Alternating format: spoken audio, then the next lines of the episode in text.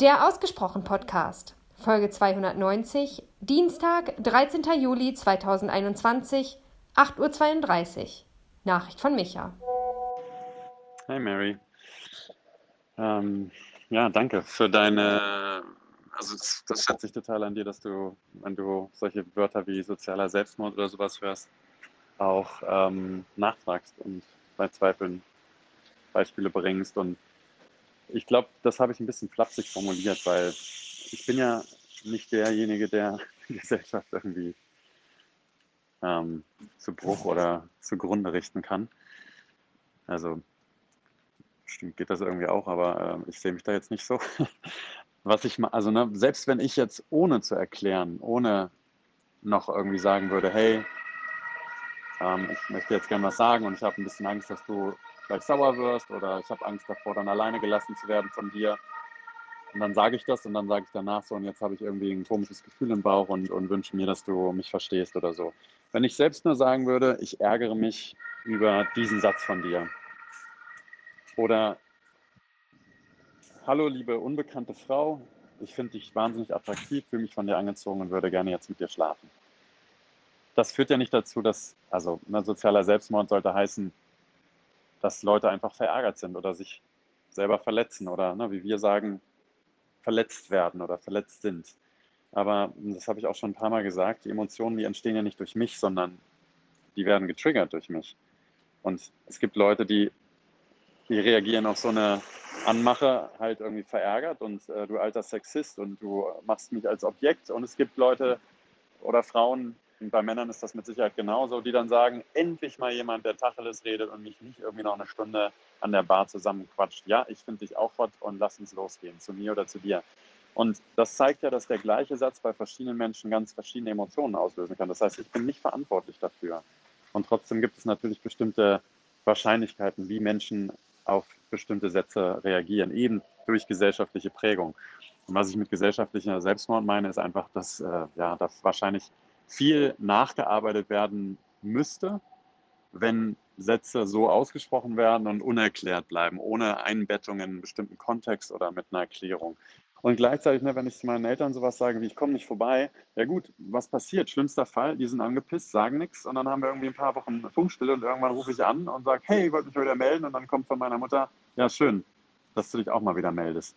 Und dann frage ich, äh, was ist denn los? Ja, also nach deiner letzten Nachricht wussten wir nicht mehr so ganz genau, was los ist. Und dann sage ich, ach so, ach so, ja, ach, pass auf, das war so und so und das und das wollte ich damit sagen und so und so war das äh, drumherum.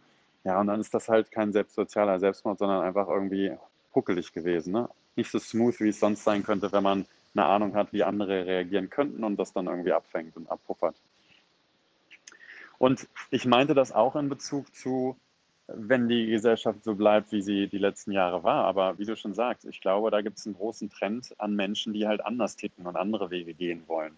Und das macht es sehr spannend. Ne? Und ähm, solche Sachen, die ich sage, die kann ich in einem Kontext von Radical Honesty oder von gewaltfreier Kommunikation oder, ähm, weiß nicht, anderen äh, Theorien oder Kontexten mit Sicherheit gut sagen, weil da viele Leute unterwegs sind, die halt Selbstverantwortung übernehmen und eine gewisse Haltung haben. Ne? Und das ist natürlich einfacher, dann mit den Leuten so zu sprechen und so zu agieren, als ähm, mit, weiß nicht, einem Briten, der ganz anders sozialisiert wurde, ne? ganz anders redet und äh, selbst Unmut vielleicht anders ausdrückt, als wir das tun würden. Oder in, in Asien, wo sowas irgendwie verpönt ist und Nein sagen irgendwie äh, erst nach dem dritten Mal, nach dem dritten Angebot irgendwie möglich ist oder ne? solche Sachen. Ich weiß gar nicht, wie das in Asien ist, aber ich erinnere mich irgendwie mal sowas gehört zu haben. Und natürlich ist diese Anmache, also hast du vollkommen recht. Ähm, wenn ich sowas sage oder gesagt habe, gehe ich na, bei der Frau in der Disco, ich gehe nochmal auf das Beispiel zurück, dann gehe ich auf die Frau zu und rede mir selber ja ein, ach, ich will dir das nur sagen, damit die sich gut fühlt. Aber natürlich habe ich da auch eine versteckte Agenda hinter. Nur der Unterschied, und da kommen wir zusammen bei Selbstreflexion und Ehrlichkeit, ähm, wenn ich nicht selbst reflektiere, dann rede ich mir ja ein, ja, ich mache das für die Person. Und natürlich mache ich das für mich. Ich gehe ja hin, weil ich einen Effekt äh, haben will. Ich will am liebsten, dass die Person mich auch cool findet oder sagt, ja, du ja auch. Ich habe dich auch schon die ganze Zeit ausgecheckt oder so. Nur der Unterschied ist, vor fünf Jahren wäre mir das nicht in den Sinn gekommen. Und ich hätte gedacht, ja, genau, also ich habe keine Intention dahinter. Ich gehe einfach nur hin, weil ich der Person das sagen will. Und mittlerweile weiß ich, ja, ich habe da durchaus auch ein eigenes Interesse, ein Kompliment zurückzubekommen, eine äh, Konversation loszutreten oder vielleicht mit der Person auch irgendwie tiefer ins Gespräch zu kommen. Ja, und vielleicht entwickelt sich dann aus einem Gespräch der Wunsch, oh, die ist auch irgendwie, scheint auch äh, offen für mich zu sein, vielleicht entwickelt sich da jetzt noch was. Und ich glaube, ich habe dir bisher, du hast gesagt, ja, du hast bisher nur diese, ähm, diese krassen Beispiele bekommen. Und ich glaube, ich erzähle dir so ein bisschen, weil die halt meiner Meinung nach deutlich machen, ähm, wie halt auch gesprochen wird in solchen Kreisen, wo halt ein bestimmter Rahmen besteht und es auch erwartet wird, dass man so, äh, so redet, beziehungsweise offen ist, ähm, solche Sachen auch mal auf den Tisch zu legen, die sonst nicht besprochen werden, also Tabus anzusprechen und da auch emotional durchzugehen. Und bestimmt auch, weil ich sie gerne erzähle, weil sie halt so krass sind. Also, ne, auch wieder ehrlich, ich habe da ja auch ein Interesse dran, dass du sagst, ähm, ach krass, ey, was du da alles erlebst und so, das ist schon abgefahren. Ne? Also, ich weiß noch, als wir dreimal zusammen telefoniert haben und äh, ihr dann ähm, mit mit Radical Honesty und GFK einfach auch äh, ja, super interessiert wart. Und mit Polyamorie, da haben wir ja auch drüber geredet viel und da habt ihr gesagt, hey krass, das ist äh, gar nichts für uns, aber spannend. Und ja, und ich glaube, da, das ist so mein, mein, meine Hidden Agenda, die mir häufig aber gar nicht bewusst ist. Aber wenn ich selbst reflektiert darüber nachdenke, dann äh, ist mir das schon wirklich klar, dass ich da auch natürlich irgendwie Aufmerksamkeit heische oder von dir äh, Wohlwollen haben will oder irgendwie Zustimmung oder Überraschung oder so dieses, dieses Gefühl von, der Micha ist besonders, ne? dieses gesehen werden wollen, besonders sein, das ist mit Sicherheit da.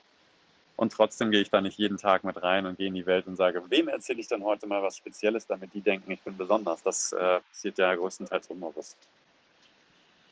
Und ich kann dir auch andere Beispiele geben, die weniger reißerisch sind und viel natürlicher. Und, ähm, ne, und ich glaube, das habe ich mit diesen Sätzen gemacht, wie ja, äh, ich würde gerne kommen, aber ich habe da leider schon einen Termin. Äh, das ist halt auch, das ist halt Bullshit in den meisten Fällen. Und das Schlimme ist, wir wissen das häufig. Ja, wir, wir wissen, wenn jemand sagt, oder wenn jemand ein Kompliment macht und sagt, ja, hallo Frau Müller, ach schön, dass Sie da sind, ach, es freut mich, dass Sie sich Zeit nehmen konnten ähm, und Ihre Arbeit ist so gut gewesen und ähm, ne, aber jetzt muss ich Ihnen nochmal eine Kritik geben und danach macht man wieder das Sandwich zu und sagt, ja, aber insgesamt bin ich da sehr zufrieden. Man weiß ja irgendwie, ach shit, ey, das war alles irgendwie so halb ehrlich und eigentlich ging es ihm nur um die Kritik, aber so richtig raus damit wollte er auch nicht, ohne das einzubuttern. Und das merken die meisten Menschen ja. Und da kommt halt die radikale Ehrlichkeit ins Spiel und sagt, hey, lasst uns doch alle einfach mal die Maske fallen lassen und ehrlicher zueinander sein und dann gucken, was passiert. Und das Witzige ist, durch die Angst. Ne? Die Angst ist ja da. Oh Gott, was passiert da Schlimmes? Sozialer Selbstmord. Und das Verwunderliche ist, äh, die Menschen sind danach viel enger miteinander, weil sie eben wissen, sie haben sich verletzlich gezeigt und sich äh, den anderen mitgeteilt. Und das ist was, was ich total faszinierend und wichtig finde und ja, einfach dafür werben will, dass das mehr Menschen machen. Ich schlage vor, du gehst einfach mal mit Sarah in einen rein und erlebst es selber und danach äh, können wir vielleicht anders drüber reden. Ich habe den Eindruck, ich kann das nicht so richtig gut erklären, was da passiert, weil es halt auch viel ja, Zwischenmenschliches ist. So viel dazu.